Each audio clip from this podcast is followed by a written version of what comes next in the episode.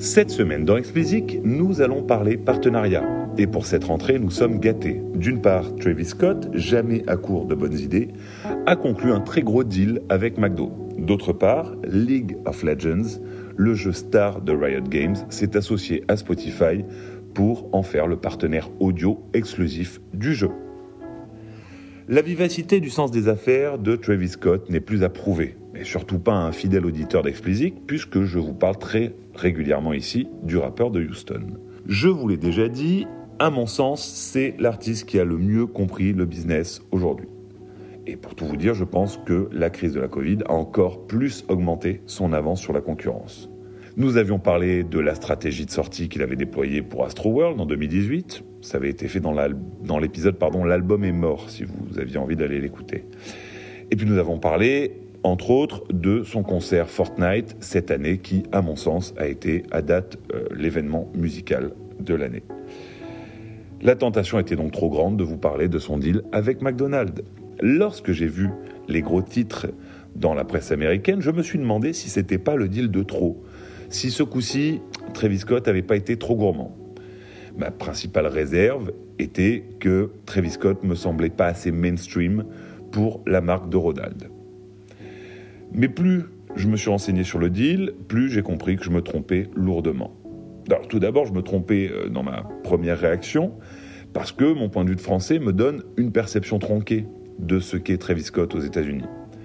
En effet, là-bas, contrairement à la France, il est une vraie star. On pourrait même parler de porte-drapeau d'une génération. Ensuite, quand on regarde le deal, McDo a demandé à Travis Scott de créer son propre menu, ce qu'ils appellent les signature meals. C'est pas anodin. C'est tellement pas anodin que ça n'avait pas été proposé à une célébrité depuis 28 ans. Et devinez qui avait été la dernière célébrité à avoir créé, enfin en tout cas signé ce genre de deal avec McDonald's, en 92, bah, c'était Michael Jordan. Vous comprenez un petit peu la référence. Le deal ne s'arrête pas là. On parle de Travis Scott, donc dit Travis Scott dit merch. Avec l'équipe de sa marque Cactus Jack, ils ont conçu une collection allant du t-shirt au hoodie en passant par une série d'accessoires, tous conçus comme des clins d'œil aux campagnes vintage de McDo.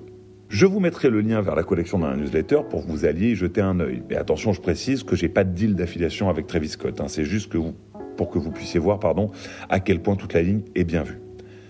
Lorsqu'on voit la marge de manœuvre énorme laissée à Travis Scott par McDo, on comprend mieux ce qu'il apporte au deal.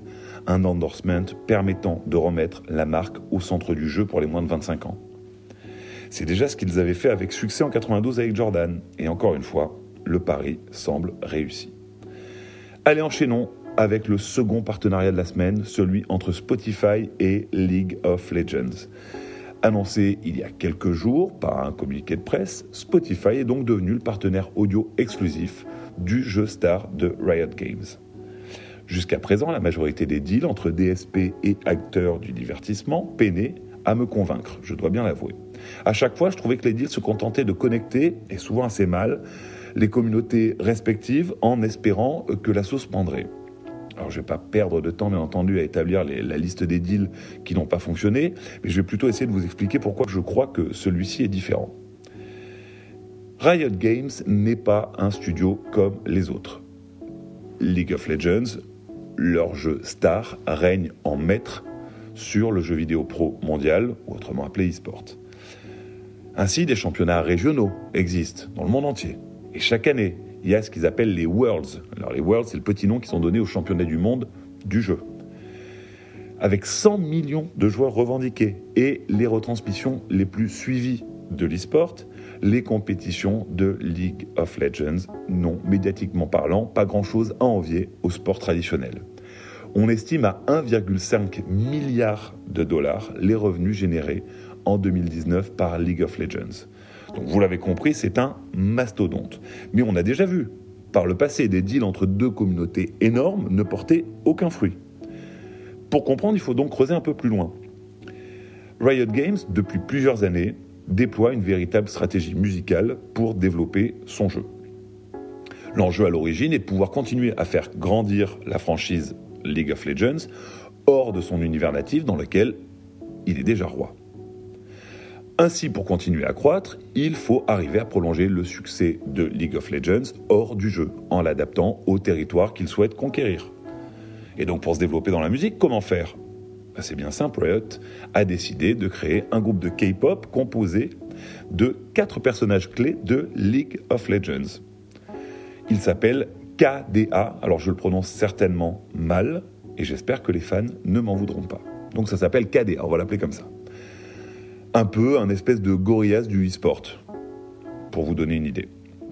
Le groupe a été lancé en ouverture de la présentation de l'édition 2018 du jeu.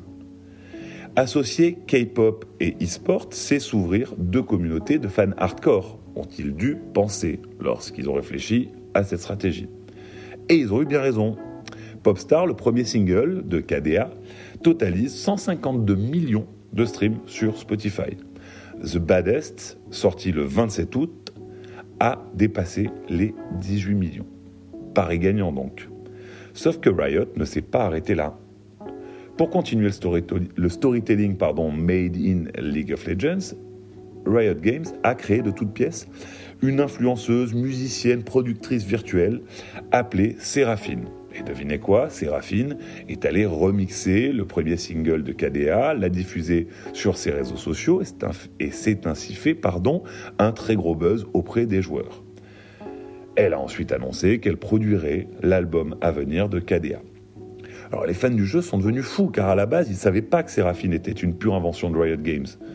Et les théories spéculant sur son compte ont été légion, sur le web et même ailleurs jusqu'à ce que le studio revendique sa paternité sur l'influenceuse virtuelle. Vous l'avez compris, pour Riot Games, il ne s'agit plus de gentiment rendre des playlists disponibles chez les DSP, mais bien de créer de toutes pièces les prochaines stars et d'exploiter toutes les possibilités offertes par Spotify et ses quasi 300 millions d'utilisateurs. Les podcasts ne sont pas non plus en reste, puisque l'univers du jeu va être exploré en podcast, avec plusieurs concepts proposés aux auditeurs. Il y en a pour tous les goûts. Notamment, je vous conseille d'aller voir euh, la série de podcasts dédiée aux coulisses des Worlds, qui sont vachement intéressants. Ce deal entre le studio et la plateforme est donc l'aboutissement d'un travail, d'une stratégie pour grandir par l'audio, commencé il y a plusieurs années, et qui, à mon sens, pave la voie des succès à venir. Allez, c'est tout pour cette semaine. Plus que jamais, si vous appréciez Explicit, parlez-en autour de vous. Et pour me soutenir, donnez-moi 5 étoiles sur Apple et abonnez-vous, où que vous soyez.